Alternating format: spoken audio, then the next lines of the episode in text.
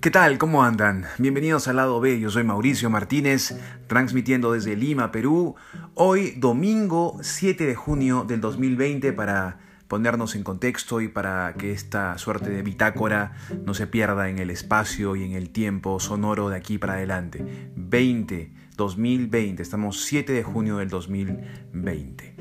Quiero agradecer profundamente a toda la gente que me saludó con tanto entusiasmo y con tanto calor, con tanta buena energía cuando colgué el video promocionando estos dos podcasts que estoy haciendo, El Cubil del Rock en SoundCloud y lado B aquí en Spotify. Y además agradecer, por supuesto, a este gran medio, a esta gran plataforma llamada Spotify, que está entendiendo la importancia del podcast y el valor y el crecimiento de esta forma de comunicar tan de esta época y además tan, eh, tan simple, tan, tan este, perfectamente accesible, ¿no? tan amigable con el oyente y con el comunicador. Así que un fuerte abrazo para Spotify y un fuerte abrazo para la gente que se dio un tiempo para escribirme algo en el video. Un fuerte abrazo para todos ustedes. Es importante cerrar ciclos, es importante eh, concluir. Lo que les voy a contar a continuación es mi verdad, es mi forma de ver lo que ha sucedido en estas últimas dos semanas. ¿No? Este, a raíz de la muerte de George Floyd y todo lo que ha pasado no solamente en Estados Unidos, sino en el mundo entero, todo este revuelo que ha habido. ¿no? Lo que les voy a comentar tiene que ver con mi forma de ver, es mi propuesta, ¿no? no quiere decir que sea la verdad absoluta, pero quiero proponerla para que ustedes también saquen sus propias conclusiones. La primera conclusión que, tengo para compartir con ustedes es que la muerte de George Floyd se produce por un acto de violencia, no por un acto de racismo o de xenofobia. Es básicamente un acto violento perpetrado por Derek Chauvin, un tipo que no supo manejar la justicia y eh, hizo un ejercicio desproporcionado de ella. Actuó mal asfixió con su rodilla a, George Floyd hasta matarlo. Eso no es racismo, eso es violencia. Con lo cual, la muerte de George Floyd tiene que ver con la violencia y no con el racismo. Y lo que viene a continuación es la pregunta y la respuesta de que si Estados Unidos es un país racista y la respuesta es que no. Y no por varios puntos. Hay una gran cantidad de, ejemplos que te pueden demostrar que Estados Unidos no es un país racista. El primero que se me viene a la mente es la importante presencia de la comunidad afroamericana, afrodescendiente, en lugares expectantes de la sociedad estadounidense. Se me viene a la mente Barack Obama, que estuvo ocho años en el poder, ocho años como presidente, fue un, estadista reelecto además y uno de los presidentes más queridos de los últimos años.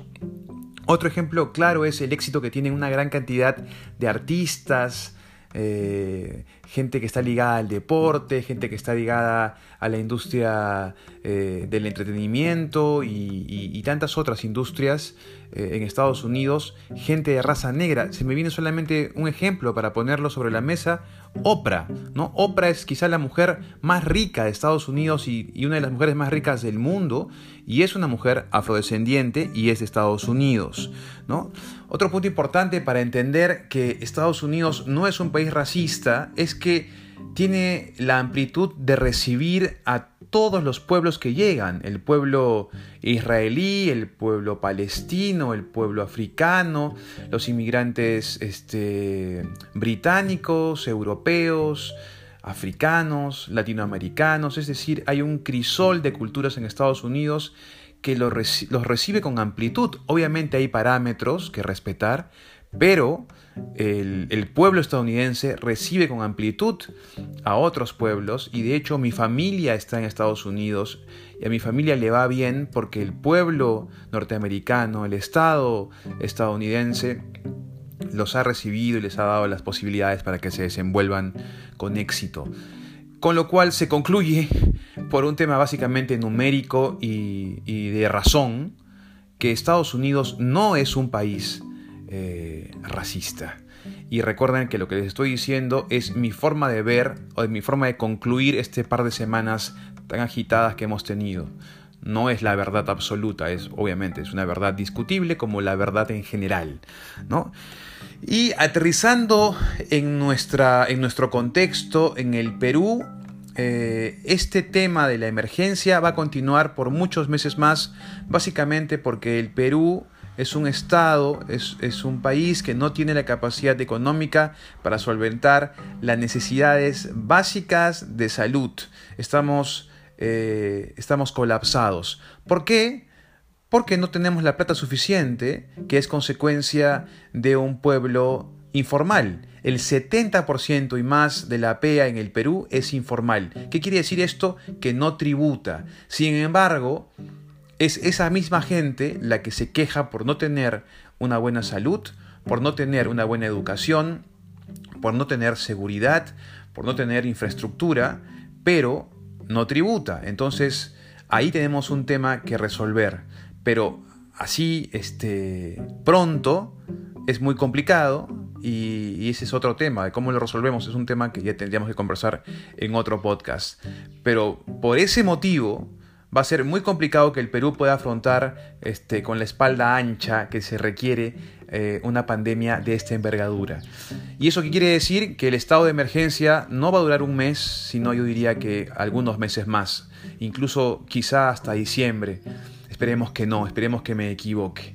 ¿No? Este, el gobierno está haciendo todo lo posible, este, hay que tener realmente el pantalón bien puesto para poder estar ahorita dirigiendo un país tan complejo y tan demandante como el Perú. Lo que pasa en el norte, por ejemplo, es producto de la informalidad y producto también de la desinformación y producto también de la irresponsabilidad. El hecho se entiende perfectamente que la gente informal que tiene que trabajar el día a día tenga que salir a hacerlo, pero no están siguiendo los protocolos de seguridad y por ende se están contagiando cada vez más. ¿Eso qué va a hacer? Que el gobierno siga prolongando el estado de emergencia.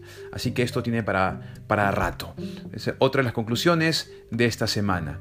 De esta manera cerramos eh, esta puerta Hoy domingo 7 de junio del 2020. Vamos a ver qué pasa eh, de aquí para adelante. Yo soy Mauricio Martínez y este es el lado B. Hasta la próxima.